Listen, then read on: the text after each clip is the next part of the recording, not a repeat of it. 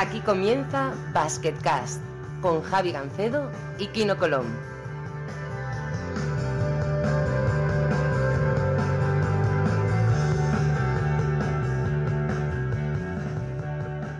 Hola a todos y bienvenidos a un nuevo episodio de Basketcast. Kino Colón, muy buenas. Hola, buenas, ¿qué tal? Sabes que te tengo preparada una sorpresa, ¿no? Que mañana es tu cumpleaños, tu 30 cumpleaños, y tengo aquí invitado sorpresa. ¿eh? Estoy nerviosillo, estoy nerviosillo, a ver qué me has preparado. El primero es un jugador, ya te puedes imaginar quién es. ¿eh? Uf, no, no me imagino nada, estoy perdidísimo. Venga, lo voy, a lo voy presentar. Álvaro Muñoz, Baxi Manresa, muy buenas. ¿Qué pasa, Guindo? ¿Cómo estás? ¿Qué Habíamos pasa, hablado tío? aparte de, de ti en este post y había hablado también con, con Álvaro que quería estar aquí, pero bueno, pensaba que sería más tarde. Pues ya ves, aquí está. ¿eh? Bueno, ¿cómo, ¿cómo os conocido? Supongo que jugando juntos en el Fuenla, ¿no? Venga, Álvaro, te Sí, bueno, nada, el- yo empecé, bueno, si empiezo yo, como quieras. Bueno, empezar, joder. Nada, digo que empecé, bueno, yo empezaba con eso, con el Illescas y iba subiendo con ellos y que no ya estaba en el primer equipo y bueno, ahí ya empezamos a conocernos un poco y, y bueno, ese día ya nos llevamos bastante bien, sobre todo que ese año hicimos muy buen grupo con los nacionales y luego ya como estuvimos cuatro años ahí juntos, ya cuando era miembro del primer equipo, pues ya hacíamos bastantes cosillas y sobre todo lo que más nos unió fue el, el, el Call of Duty de la Play, yo creo. Que Eso, nada, un grupillo y jugamos ahí 4 o 5. y yo qué sé, ¿quién, quién le ganaba a quién, eh? Yo tengo que decir que la PlayStation se me daba bastante bien con el FIFA y un poco el 2K a veces, pero en ese juego yo creo que soy el peor que ha jugado en toda la historia. No, no mataba a uno ni... Eso hasta que juegue yo, ¿eh? El comodín, el comodín era.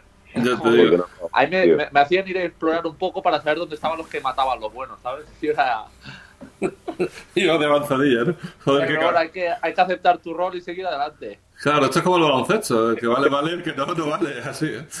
Es así, si no, claro. Bueno, le, le llamábamos por los loles, tío, pues nos reíamos mucho. Y aunque, aunque fuese muy malo, por lo menos. La verdad que sí, pero hacíamos, hacíamos muy buen grupo ahí, aún mantenemos ese grupo y nos compramos incluso el micro este para, para ir hablando mientras jugábamos. Y me acuerdo que llegamos a pasar algún día toda la tarde entera jugando este juego. Joder, tengo otro, tengo otro invitado más y no quiero tampoco eh, dejarlo ahí que espera mucho tiempo. John Larrauri, Diario de Día, muy buenas. Muy buenas. Hombre, yo, ¿qué pasa? ¿Cómo estamos? ¿Qué pasa, tío? ¿Qué, ya, ¿Cuánto ya te han hecho alcalde, alcalde de Estambul o qué? Estoy en ello, estoy en ello, estoy opositando. ¿Estás en ello? Porque ya sabes que hace dos veranos estuvo Marco Vanis por aquí por Bilbao y lo primero que me dijo de Kino Colom era en Kazán están el alcalde y Kino Colom, son las dos personas más famosas. La verdad es que en- Kazán el presidente me trató muy bien y bueno, sí que tenían el cachondeo todos los del equipo, como que, que era el hijo del presi y tal, y que, que iba a ser eh, alguien importante en la ciudad en poco tiempo. Pero bueno, aquí de momento no hemos llegado a tanto. Yo creía que, yo, yo creía que el hijo del presi era Kaima Koulu por motivos obvios, ¿eh? Bueno, esos son más políticos o familiares, pero lo mío era por amor. Ah, bien, bien, está bien. con ¿eh? cariño.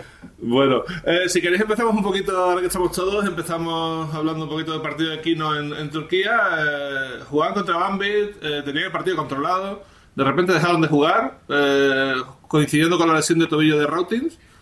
Pero en el momento crucial, como siempre últimamente, Kino metió un triple, metió una canasta, metió un tiro libre, dio una asistencia y o sea, hizo magia y de repente, ¡pum!, ganaron el partido, ¿no? Eh, aún así tú dices que jugaste mal, yo no lo entiendo, tío. 19 puntos, 8 asistencias, eso no es jugar mal, joder. Bueno, no, no dije mal, dije un poco peor que los otros días, pero es verdad que, que al final estuve en el momento importante, pues eh, estuve bastante acertado y pues, pudimos ganar, que era lo importante.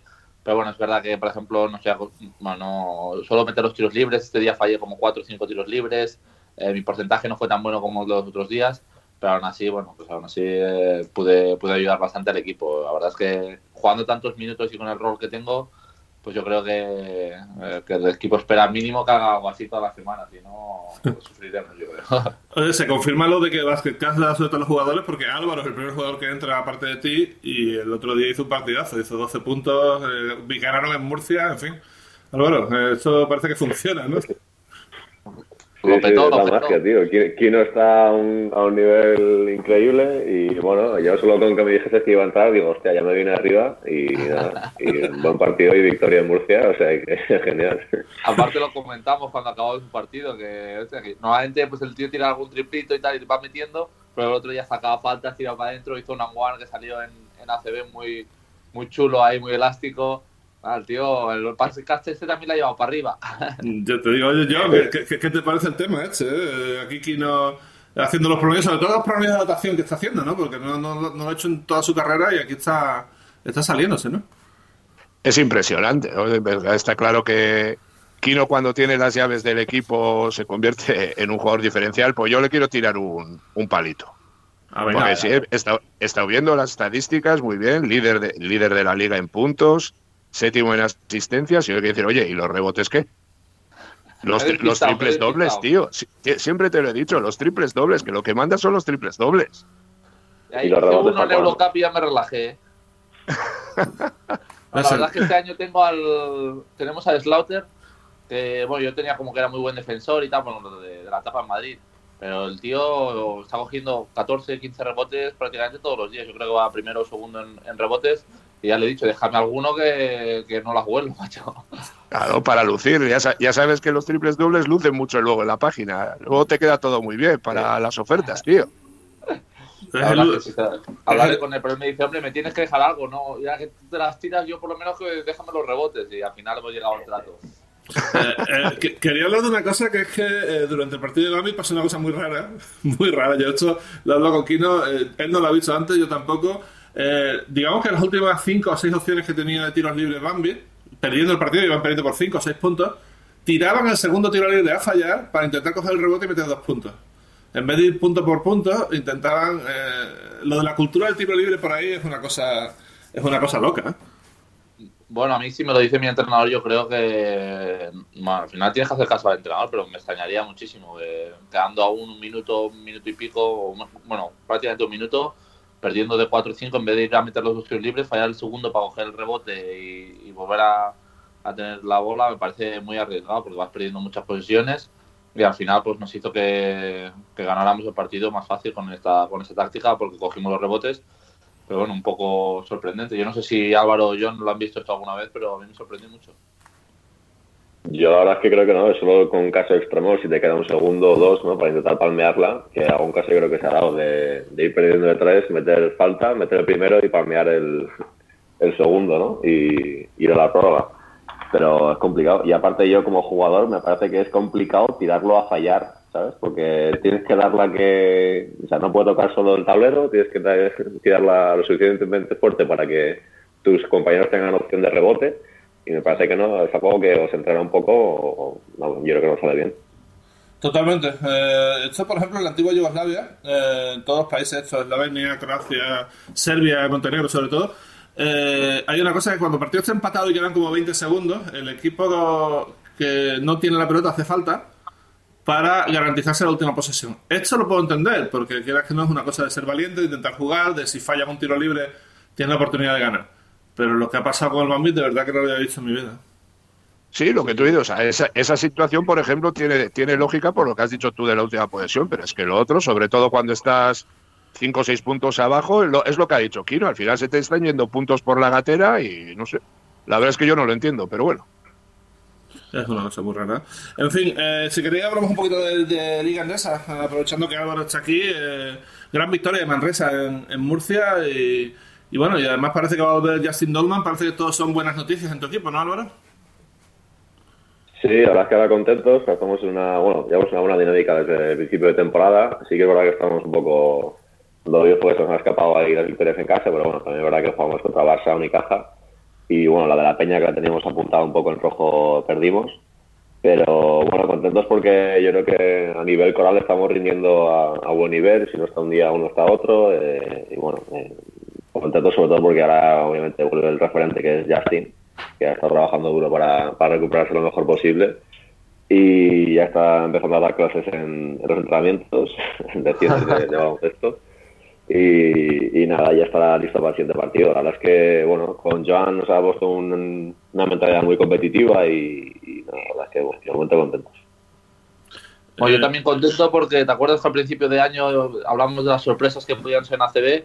Pues hablamos de, yo hablé de, Manresa y le dije a Álvaro, Álvaro Pavila que me tienes que dejar bien el podcast, si no parece un tontín. Y al final, bueno, la, cosa va bastante bien y yo creo que, que con Justin van a subir a un pelín más y van a dar guerra hasta el final ahí peleando por playoffs, siendo un equipo recién ascendido siempre es, eh, es bastante complicado en una liga tan competitiva como, como la CB, así que me alegro mucho por ellos.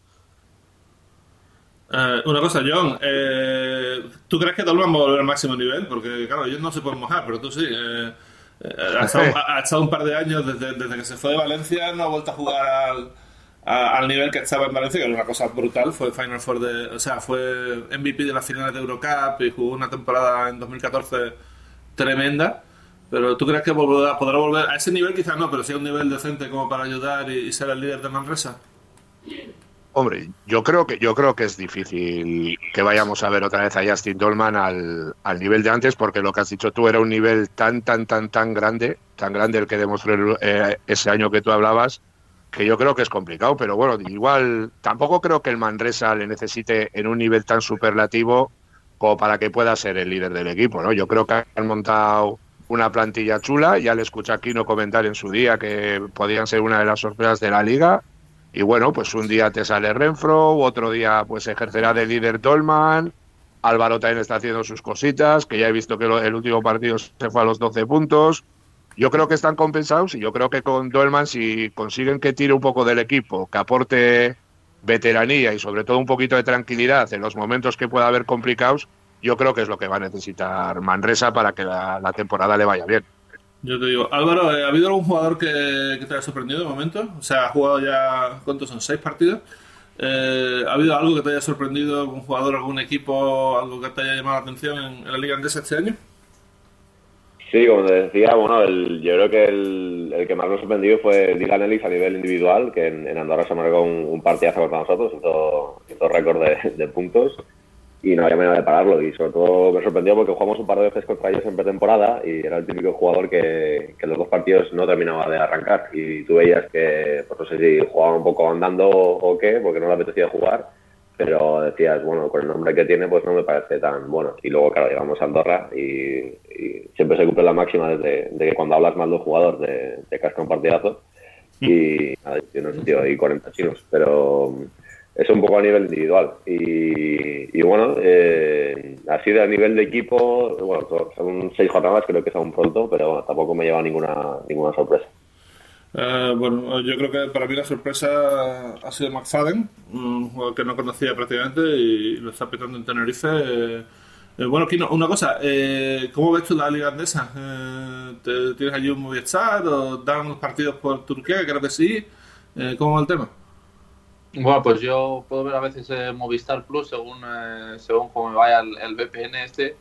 Según algún día pues eh, tengo algún problemilla más, pero bueno, al final eh, yo creo que la CB tuvo un, detalle muy bueno conmigo y es que me dio un, eh, bueno, al final me dio una página para, para poder ver los partidos con, con un código pues, que utilizan pues, los scouters y tal. Y desde aquí bueno, me voy a dar las gracias también a, a la CB y al final pues me está facilitando mucho pues, el poder ver todos los partidos esté donde esté en Europa, pues ya sabes que, que algunas páginas están capadas y bueno, pues al final eh, por esa página puedo ver todos los partidos. Sí, eso de Turquía es verdad, tío, no, no lo hemos comentado, pero hay censura, ¿eh? Eh, y según qué sitio no se puede entrar. Yo por lo menos la última vez que estuve no se podía entrar ni al YouTube, o sea, una cosa... YouTube ahora está, está- sí que está abierto, pero cosas como la Wikipedia o alguna página española no te deja, no te deja ver nada, pone, pone como restringido y bueno, yo sé que hace tres o cuatro años era bastante más duro y ahora se han aflojado un poquillo. Menos mal, ¿no? Porque vaya tela. ¿eh? Bueno, eh, abrimos página de Eurocup si queréis. Eh, ayer hubo cuatro victorias locales. eh, estamos grabando esto eh, el último día de octubre.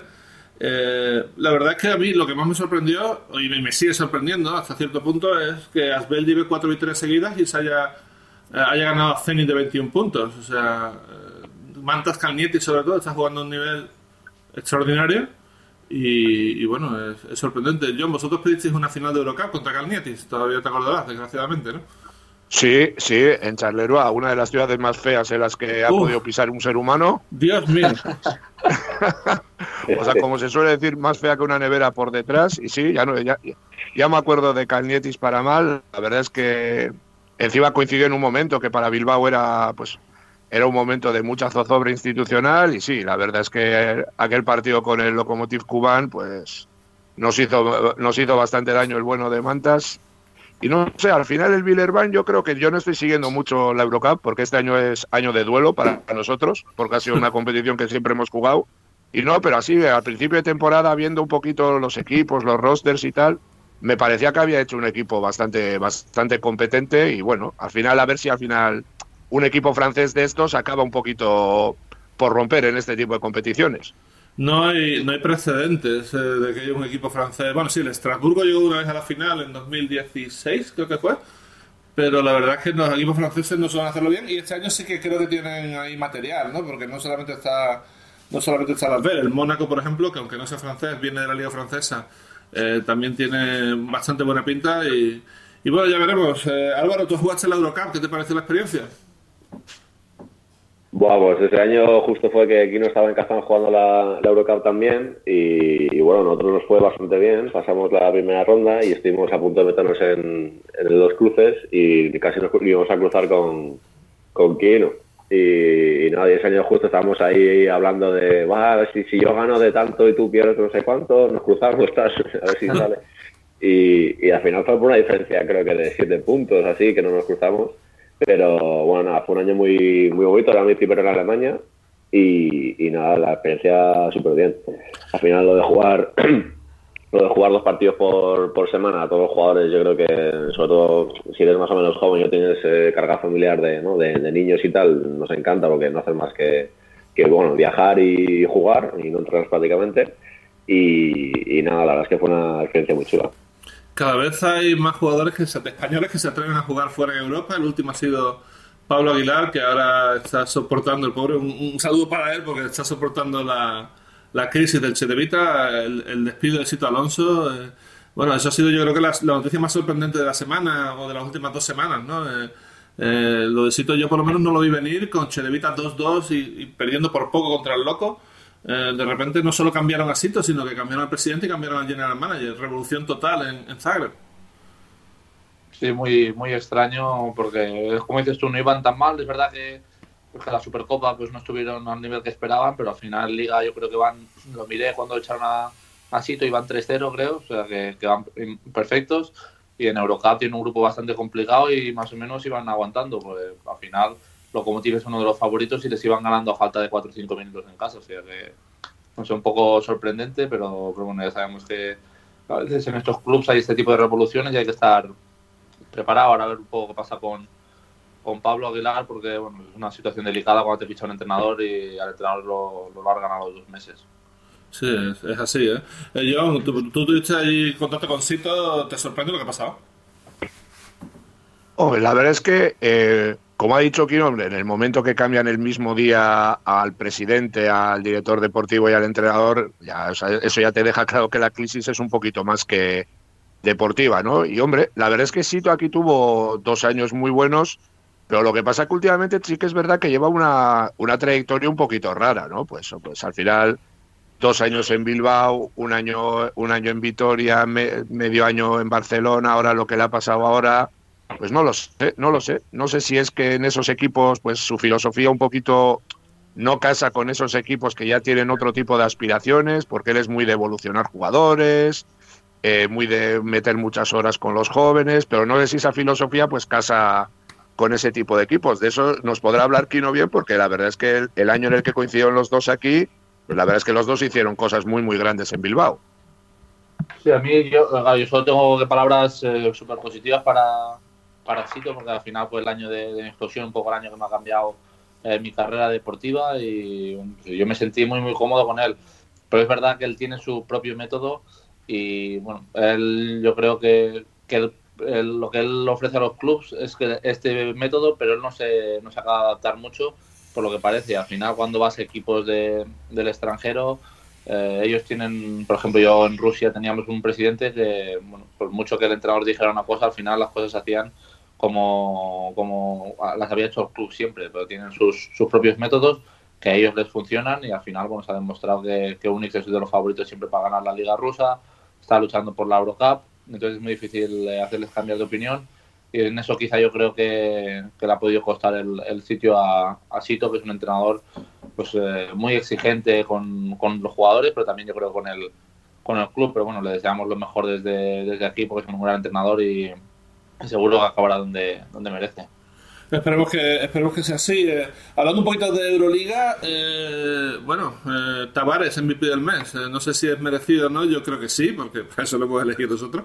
Pero pues si no, mal, mal vamos, ¿no? Creo que era tercero en, en ¿cómo se dice?, en valoración por, por, por minutos y luego pues tiene unos promedios de rebotes, de tapones a eh, para mí ha cambiado totalmente el Real Madrid, lo ha hecho de un, de un equipo muy bueno al, mejor equipo de Europa probablemente. No sé si estáis de acuerdo, pero, pero creo que Tavares es un MVP del mes más que merecido y más que justo. Bueno, yo creo que aparte de, de, los números que son espectaculares, viendo los partidos, es que cambia completamente el partido. Cada vez que, que Juan el Picarol y él está en la zona, eh, los equipos es que no quieren tirar, ¿sabes? Cada vez que entran por ahí, eh, todos los tiros que cambia, la intimidación, eh, se coloca muy bien ¿no? para, para el tamaño que tiene y, y, yo creo que ha desarrollado un instinto para, bueno, aparte de para taponar obviamente, ¿no? para, para molestar y para cambiar tiros que, que eso no saldrá en muchas estadísticas, pero a mí me parece completamente decisivo.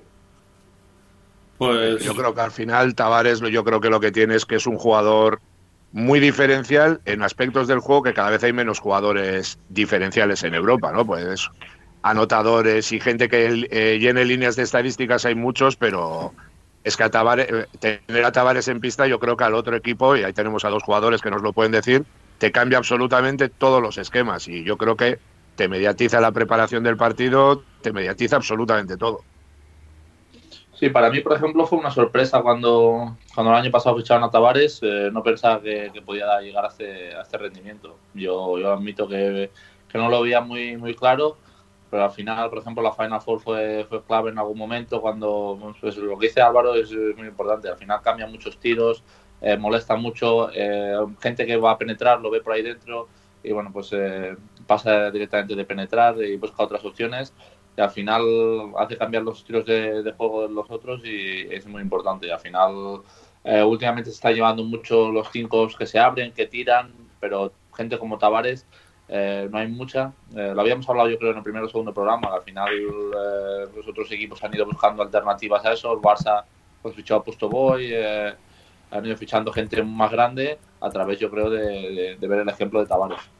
Sí, es el jugador de moda. Hace dos años el jugador de moda era Singleton, que era un 5 que podía tirar y todo el mundo estaba buscando eh, como loco eh, algo parecido. Y ahora, y ahora está Tavares. Por cierto, lo entrevisté ayer, debo decir que me pareció, me pareció un tío súper inteligente y me contó sobre todo que, que, lo que más trabaja es el movimiento de pies, no tanto el timing, que eso más o menos lo tiene ya asumido, sino de ser capaz de ayudar, luego volver, recuperar. Dice que para él también los segundos esfuerzos son claves, que el hecho de que alguien, eso, no le tapa el primer tiro, coja el rebote y se crea que ya tiene la canasta fácil, pues no, me parece otra vez el tío ahí a, taponar. Me pareció muy interesante, tío, la verdad es que... Y lo he visto, he intentado, a raíz de hablar con él, he visto vídeos suyos en, Canarias y era bastante, mucho más topón entonces. Y ha, mejorado sobre todo de rapidez de pies, una, una barbaridad. Y supongo para un pivot eh, esto es clave, ¿no? El poder moverse con agilidad eh, en espacios cortos, ¿no? Sí, sí, al final un jugador como Tavares pues, consigue ser rápido, llegar a segundos esfuerzos, eh, pues, leer mejor el tema de las, de las ayudas, pues al final eh, va a ser aún más determinante. Yo creo que, que bueno, es un poco eh, la nueva generación de, de, de, pivots, porque gente tan alta con, con, movilidad es difícil encontrar, pero bueno, si, si al final él consigue hacerlo, pues yo creo que va a cambiar un poco la idea que tenemos sobre, sobre el 5 que teníamos los últimos 2-3 años.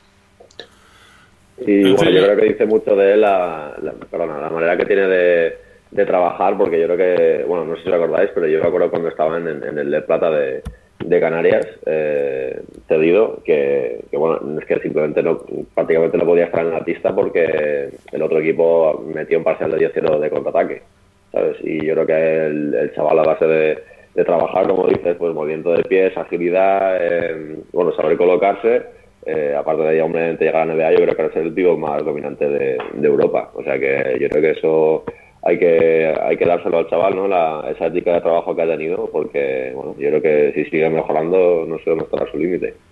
Sobre esto que ha dicho Álvaro, yo, yo coincidí. Un yo recomiendo un eh, informe Robinson que hacen sobre Tavares, eh, muy, muy interesante. Yo lo recomiendo para, para la gente, si tiene un huequillo ahí, pues verlo, porque es muy, muy interesante. Perdona, John.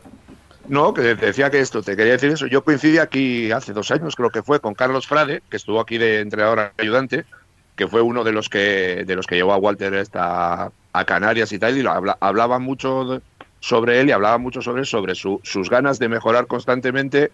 Y yo creo que eso, pues cuando tú eres nuevo en el deporte, cuando estás empezando, es importante.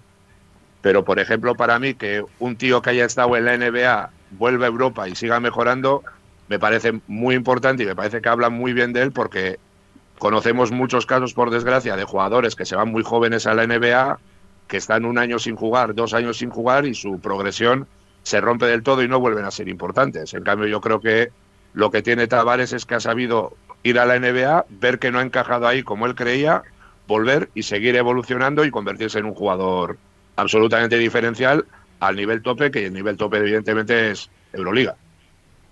Está, está bastante claro. Eh, una cosa que también me llama la atención al menos es que Vasconi está a un nivel estratosférico en la CB, ganando partidos por 30, 40 puntos. sin embargo, en la Euroliga está 1-3. Eh, también es verdad que ha jugado tres partidos fuera de casa y que más o menos tiene las cosas donde las quiere porque no ganó un partido fuera en Zalgiris, perdió un partido en casa en Olympiacos y luego ha perdido fuera. Pero, pero bueno, la consistencia que tiene el equipo en la Liga CB no la está teniendo en Euroliga y eso, por lo menos para mí, sorprende, ¿no? Yo por esto he visto los dos partidos de, scouting justo de que hemos tenido, ha sido contra, contra Murcia y, la última paliza no me acuerdo quién se la pegó, pero les veías en el vídeo y, bueno, es que era imposible, ¿no? Yo he visto a equipos completamente sobrepasados, porque aparte de que imprimen un ritmo muy alto al juego, es que defienden muy bien. Y bueno, son todos grandes, un poco esta filosofía que tiene pero aparte de que todo el mundo, ¿no? Le exige a todo el mundo mucho en defensa. Y, luego aparte pues tiene muchísimo talento. Yo creo que en, en ahora mismo ellos y Madrid están completamente intratables.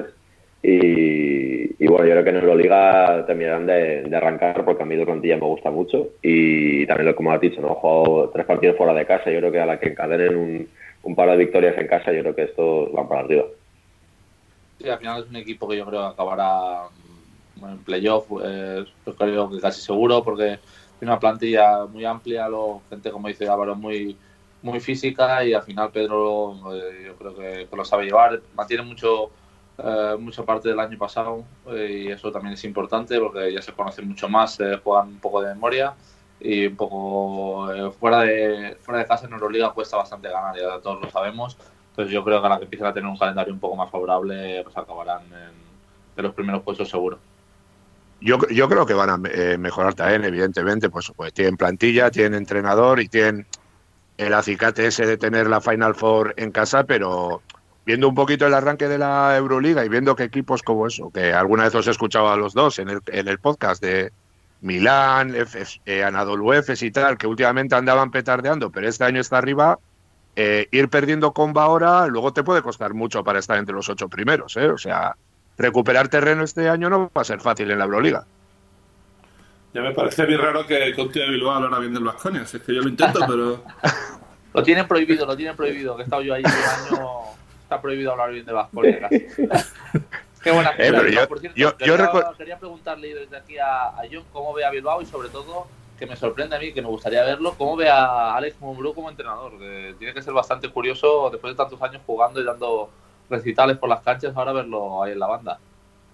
La verdad es que lo de lo del tema de Alex está ha, sido bastante ha sido bastante raro porque ha sido todo muy precipitado, pues eso de tenerle nueve, diez años aquí de jugador capitán a pasar a verle vestido de traje ha sido ha sido una cosa rara, pero bueno, la verdad es que está haciendo está haciendo un trabajo muy bueno y aquí pues en Bilbao estamos descubriendo una nueva competición que la teníamos olvidada, que es la LEB y oye, que no es una competición no es una competición nada fácil. Yo en verano como periodista te toca hacer reciclaje, pues empezar a hablar con gente, pues que te comentaba pues cómo es la competición y lo que todo el mundo coincidía en decir, pues unos te decían, mira este equipo, mira este otro equipo, pero lo que todo el mundo te coincidía en decir era, olvídate de que por ser Bilbao Basket vaya esto, vayáis a ganar partidos de 20 puntos, eh, os vayáis a pasear por la liga, y es lo que nos estamos encontrando, porque el equipo lleva un balance de 4-1, pero yo creo que de, las cuatro victorias, encima una fue en la prórroga, y de las cuatro victorias yo creo que los partidos estaban todos, todos, todos igualados a falta de cinco minutos para el final. O sea que la verdad es que es una competición bastante chula. Yo creo que, por lo que dice también gente pues que la conoce estos dos últimos años, ha subido el nivel. El tema de que se haya abierto el tema este de los ascensos y los descensos a Liga Endesa le ha venido, le ha venido muy bien y es una competición bastante anárquica que se juega más uno contra uno, pues los pibos veteranos tienen el peso pues que igual ya no tienen otro tipo de competiciones, ¿no? Y la verdad es que es una competición buena, el público está respondiendo, ha renovado el 97% de los abonados del año pasado, que para mí es una cifra impresionante, está yendo más de 6.000 personas al pabellón y a ver si esto se convierte solo en un añito en el infierno, ya veremos. La afición de Bilbao que es, es impresionante. Bueno, lo que dices tú que está igualado, te lo dirá Álvaro, que el año pasado eh, estábamos viendo, estaba viendo yo siguiendo mucho muy de cerca del Manresa y en cuartos de final que parecía, bueno, que lo tenían bastante bastante mal y al final acabaron acabaron subiendo. Sí, bueno, ya te digo que sí está igualada. El año pasado, de hecho, a nosotros eh, pues era un poco la situación de Bilbao, ¿no? Eh, recién descendidos, plantilla hecha para subir y, claro, llega un momento que, que la ley, bueno, yo ya he jugado varios años, pero a, a fuera de casa es muy complicado ganar. Eh, equipos que llegan al Congost y pues como pasará en Miribilla, que, que para ellos es la oportunidad de destacar y, yo creo que contra nosotros el año pasado todo el mundo jugaba mejor de su nivel normal. Y yo creo que contra Bilbao será un poco parecido este año. Al final, jugar en un campo como Miribilla a cualquier jugador le motiva mucho. Y, eso, entonces, pues todos los jugadores y, los equipos salen extra motivados contra ti y al final se te escapan partidos que igual no se, en, teoría no se tendrían que, que, escapar. Pero ya te digo, el año pasado a nosotros nos costó mucho. Eh, en Liga Regular al final terminamos terceros. Y, bueno, a base de, de, creer y que luego en playoff aquí el, el Congo se apretó mucho, pues conseguimos subir, pero ya te digo que sufrimos mucho. Y es la Liga Lev es una liga que, que da igual el nombre que tengas, que por mucho que haga eso, pues haber estado en ACB o lo que sea, ahí tienes que demostrar a cada partido que, que puedes jugar y, y, cada partido es complicado. Así que sí, sí, ya, por experiencia ya sé cómo es. Es una cosa rara porque eh, normalmente hay un dicho en América que dice que para ser campeón tienes que ganarle al campeón, pero claro, el campeón se va a la CB normalmente, ahora, al menos estos años. O sea, hace 3, 4 se quedaba, ¿no? Desgraciadamente, por las normas y eso, ¿no? Pero eh, claro, aquí lo más parecido al campeón son los dos equipos que bajan, que son en este caso Bilbao y Betis, ¿no? Y, bueno, eh, supongo que eso, que todo el mundo irá súper motivado contra, contra estos dos equipos, sobre todo porque además se han reforzado bien los dos y tienen plantilla para subir inmediatamente. No, y la verdad es que te lo reconocen los propios entrenadores rivales, o sea, sí que es, por ejemplo, a mí una de las cosas que me está gustando es eso, eh, de, de, esta, de disputar esta competición es un poquito el ambiente de de normalidad que hay, pues comparado a lo que es élite, élite todo. Pues ¿sabes? aquí te viene un entrenador y, a rueda de prensa, por ejemplo, que nos pasó con el entrenador del Tau Castelló, con Tony Ten, y lo primero que y lo primero que nos contó era lo de la presentación. Dice, oye, que apagáis las luces en la presentación. Dice, eso no lo habíamos visto nosotros en la LEP nunca. Dice, nosotros seguramente en nuestro, en nuestro pabellón, si apagamos las luces, igual no se vuelven a encender. No, no, y te lo comenta él abiertamente y dice, no, no, claro, aquí todos los jugadores vienen extra motivados, vienen porque saben que va a haber 6.000 personas, claro, vosotros no sabéis lo que es jugar delante de 1.000 personas, de 500 personas, lo que le cambia el chip a los jugadores, pero también nos reconocen el tema de, claro, luego lo difícil es jugar en Miribilla y volver a jugar en otro campo. Eh, que todo es más normal, etc, etc, y no sé, no, pero la verdad es que es una competición bien chula por ahora, o sea, esperemos estar de paso, que yo así todo no, no, no creo que vaya a ser nada fácil para Bilbao Basket ni para nadie subir este año porque hay mucha igualdad, pero bueno, oye, mientras se está en los sitios hay que intentar disfrutarlos. Perfecto, pues oye, eh, vamos a ir terminando. Siempre terminamos con el turno de preguntas de la gente. Esta semana tenemos tres. Eh, todas para aquí no, porque al final eh, los invitados eran sorpresas, o sea, nadie sabía que veníais, tíos. Así que. Pero a cambio, os dejo que le preguntéis aquí no lo que queráis. Venga, John, dale. Hombre, yo le quiero preguntar pues Kino habla siempre muy bien de su año, de su año en Bilbao, que fue el año que, es, que cambió un punto de inflexión, pues tiene muchos partidos pues con 20 puntos, con más de 10 asistencias. Yo le quería preguntar si se acuerda de aquel partido que hizo un horrible 0 de 12 en tiros, pero 0 de 12, ¿eh? como suena, 0 de 12 contra Zaragoza. Si se acuerda de aquel partido, oye, que estuvo media hora en pista, ¿eh? o sea, que no es que le quitasen, que ahí siguió. Mira si me acuerdo, que te diré hasta que la última jugada eh, Sito la dibujó para, para mí, para que yo tirara un triple. Con 0 de 11, eh, mira si, si, tenía confianza Sito en mí, eh, dibujó una jugada y fue el mejor tiro que hice en todo el partido, que se me salió de dentro, acabamos perdiendo y bueno, fuimos a la rueda de prensa y lo primero que hizo Sito fue felicitarme. Eh, imagínate si me acuerdo de, de ese partido, para el 0 de 12 no se hace todos los días. Como quien dice. y menos mal, ¿no? Y menos mal. Alguna tablera o algo suele entrar, yo qué sé, macho yo seguía intentándolo, eh, pero nada, por ejemplo, también la afición eh, ese día me podía haber pitado, me podía haber hecho todo y acabé de salir fuera y eso hacía que firmaba autógrafo la gente. Bueno, el próximo día eh, solo tengo que palabras de agradecimiento y buenas a, a, la gente de Bilbao, a los fans, ya lo saben. Aún me escribe alguno algún, algún día y tanto, trato de contestar a todos, pero bueno, un, una afición espectacular y una ciudad increíble también. Eh, lo peor, no, bueno, eh, el tener 0 de 12 joder, pero ya la noche después que te empiezan a comer la cabeza, debe ser horroroso. Está claro, porque durante el partido no te da mucho tiempo de. Tú vas a la siguiente acción o a la siguiente acción, y luego cuando acabas de ver las estadísticas, llegas a casa hundido. Eh, parece que no sepas jugar a básquet, que bueno, el típico día este malo que hasta las 5 de la mañana no te duermes. Y es mejor no ver otra vez repetido el partido porque entonces ya es, es horrible. Álvaro, ¿te ha pasado algo parecido? Eh, tenido Álvaro las sí, todas. Sí, sí. Vaya pregunta, Javi. Álvaro, hace que No, pues mira, justo me pasó algo súper parecido. Estamos jugando eh, en Oviedo, Oviedo Nense, y pues eso, el día que no hay manera, no hay manera, y, y bueno, yo soy, bueno, yo soy bastante tirador y normalmente no te pasan por detrás. Pues iba igual 0 de 8 y ya me empezaba a pasar por detrás unos bloqueos y todo. Y claro, y cuando te empiezan a hacer eso y a darte distancia, que aparte yo creo que la LED es una, es una categoría muy jodida para eso, porque enseguida si ven que no estás metiendo, es, te retan a tirar completamente. Y eso casi es peor para el jugador, ¿no? Entonces, nada, llevaba 0 de 10, creo. Y, nada, igual un poco parecido a lo que le pasó a Aquino, ¿no? Que Guillermo Arenas no le cambiaba y, y era ya en plan, pues yo no sabías qué hacer, ¿no? Porque porque era horroroso. Y, y entonces el tío me dijo, no, no, no, y dije, sigo tirando, como déjate tirar, te cambio, ¿sabes?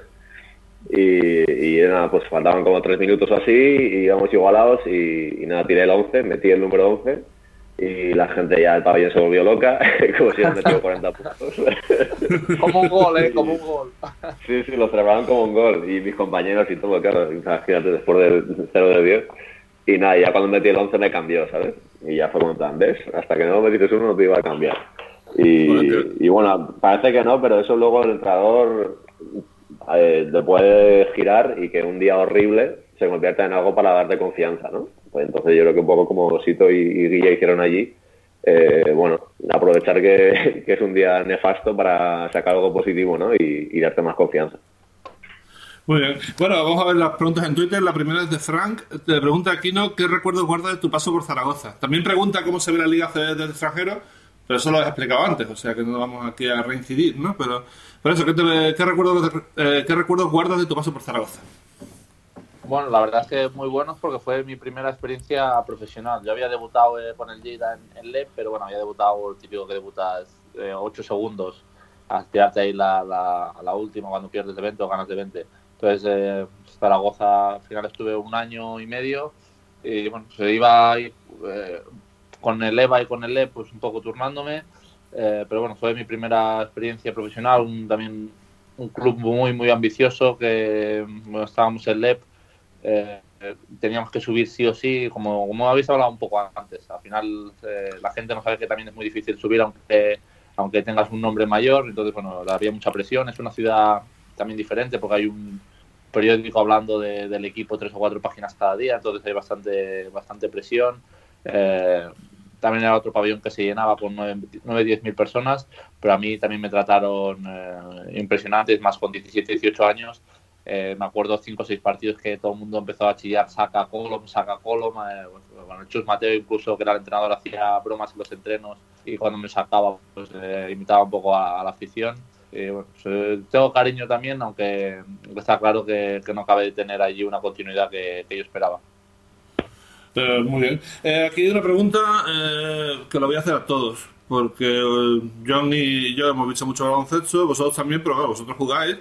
Eh, dice, ¿qué jugador de los que os habéis enfrentado en vuestra carrera, o que hemos visto en nuestra carrera, en el caso de John y yo, tiene el mejor uno contra uno? Eh, no sé, empieza, si queréis empiezo yo, yo lo tengo muy claro. Eh, tota-, totalmente Ray Smith de Mayoral Maritza. O sea, cada vez que venía a Sevilla nos destrozaba. nos llegó a meter 50 puntos con algo así como 21 o 22 canastas de dos. Cuando te acercabas a él se iba con un paso, primer paso rápido y machacaba cuando le dabas espacio te metía de 5 metros. Era un martillo pilón. Es el mejor jugador que yo he visto en, mi mente. Ray Smith es como Michael Jordan. O sea, es un tío que no, no, no, se, no se, podía parar. Vino, nos ganaron como. Mayoral Marista le ganó a Caja San Fernando Antiguo como, como 7 o 8 partidos seguidos. Y es que no, no había manera, no se podía, no, no se podía parar. Y para mí, ya te digo, el mejor uno contra uno que he visto, voy a decir Ray Smith. Yo, yo, voy a, yo voy a tirar para la NBA, yo voy a tirar para la NBA y, y, aquí tengo que decir que esta pregunta es para mí es como decir a quién quieres más, a tu padre o a tu madre, porque entre, entre, Allen Iverson y el Derrick Rose prelesiones, o sea, me parece que estaría. Yo ha sido las cosas más locas que he podido ver en mi vida. por ejemplo, a Derrick Rose tuvimos la suerte de verle jugar en Bilbao, ya era otra, ya era otra cosa, pero así todo, o sea, tú te fijabas en los detalles en jugadas de entrenamientos que hizo aquí la selección de Estados Unidos y tal, y para mí ha sido la cosa más majestuosa que he visto en mi vida. Yo, en lo que es puro juego uno contra uno, o sea, de encarar y vacilar al rival, humillar y eso, yo me quedaría con ellos dos, con Allen Iverson y con Terry Rose. Pues sí, está complicado, ¿eh? A ver, yo que, que, bueno, yo creo que lo voy a cerrar a la gente con la que he jugado en contra y es muy obvio y muy fácil decir Juan Carlos Navarro, pero es que la primera vez que, que nos enfrentamos eh, yo tenía la sensación de estar perdidísimo, o sea, no, no sé.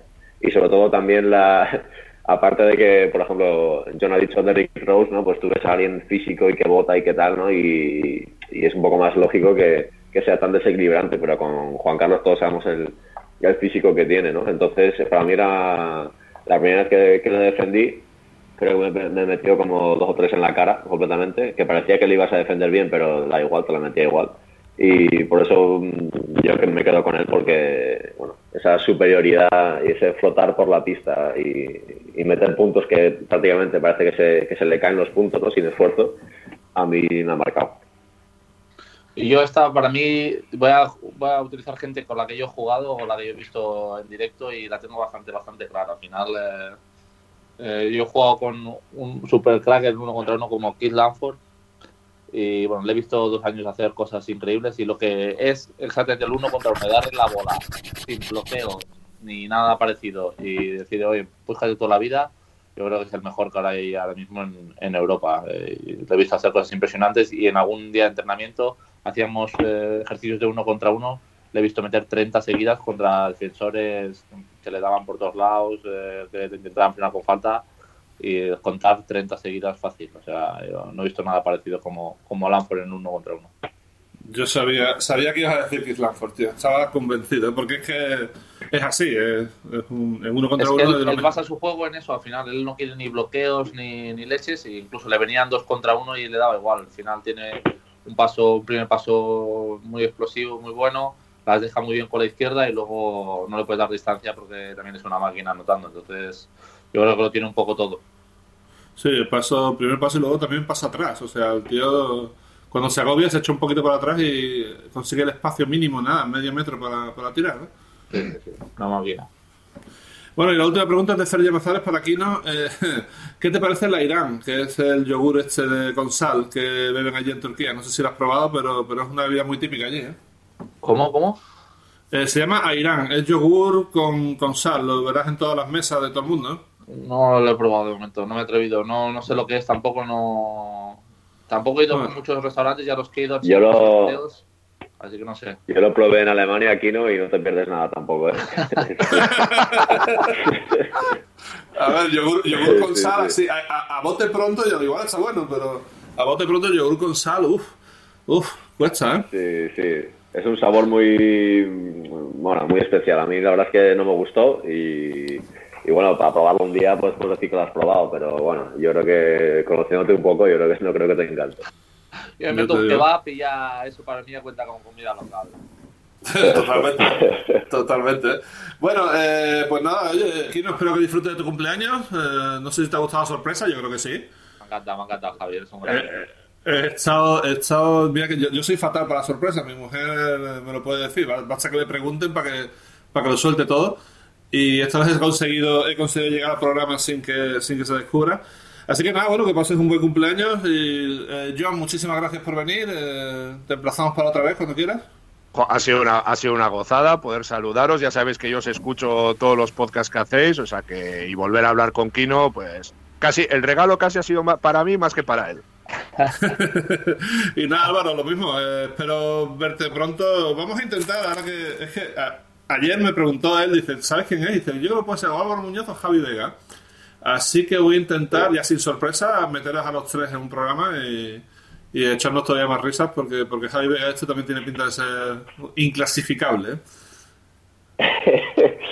Sí, nada, eh, bueno, muchas gracias por, por llamarme y nada, en cuanto a lo de Javi, sí, sí, con Javi siempre la risa está asegurada. Aparte del tío, sí, yo qué sé, si nos juntamos los tres ahí puede haber risa seguro. O sea que es buena idea, yo creo. Perfecto. Y nada, aquí no, mucha suerte en el partido. Primera, primera salida de la, de la temporada, ¿no? Por fin jugáis fuera de, de Estambul, ¿no? Sí, primer viaje yo pensaba, digo, a ver cómo va a ser este viaje y nada, una hora y media en bus, y esto es un paseo, esto es lo que tardábamos en Kazán en ir al aeropuerto casi. Entonces, no lo puedo considerar casi viaje y nada, agradecer a John y a Álvaro que, que han estado este rato con nosotros y seguro que nos ayudan a subir los followers, que estos dos son dos mediáticos también. Estamos a punto de llegar, estamos a punto de llegar a mil eh, followers en Instagram, en Instagram, no tenemos Instagram, en Twitter. Eh, así que intentaremos intentaremos hacer algo cuando lleguemos a mil, a ver si, a ver si puede ser. Y, y nada, lo dicho, Kino, mucha, mucha suerte, muchas gracias, nos vemos la semana que viene. Muy bien, perfecto. Y gracias a todos por escucharnos. Eh, seguiremos aquí eh, la semana que viene en Basketcast. Hasta aquí Basketcast con Javi Gancedo y Kino Colombo.